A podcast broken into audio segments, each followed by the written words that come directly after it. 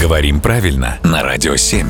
Володя, доброе утро. Доброе утро. Наши слушатели интересуются, есть ли какой-либо сценарий, при котором вполне уместно использовать слово «ихний». Но вообще говоря, языку оно бы не помешало. Мгм. Вот сразу скажем. Почему оно вообще возникает?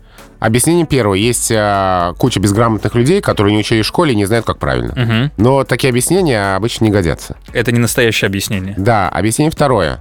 Есть в языке формы, которые звучат одинаково, Мгм. а, но это разные формы. Их, как форма косвенного падежа местоимения «они», Да, я вижу «их». да. И их как притяжательные, отвечающие на вопрос «чей?» — это их книга. Чья книга? Их. Мгм. Два разных слова, да, две разные формы. Языку такое не нравится. И поэтому появляется слово «ихний», как а, показатель того, что это притяжательное местоимение. Мой, твой, свой. Мы просто хотим уточнить. Но уже очень давно такие слова, как «ихний», «ейный», «егонный», эти слова давным-давно считаются приметой неграмотной речи. А может быть такое, что все вдруг изменится? Пока нет предпосылок к тому, что их не станет нормой. Но кто знает, что будет через 100, через 200, через 300 лет. Ой, ну кто вообще никто не знает. Даже Роберт Земекис и тот не снимал так далеко вперед. Спасибо, Володя.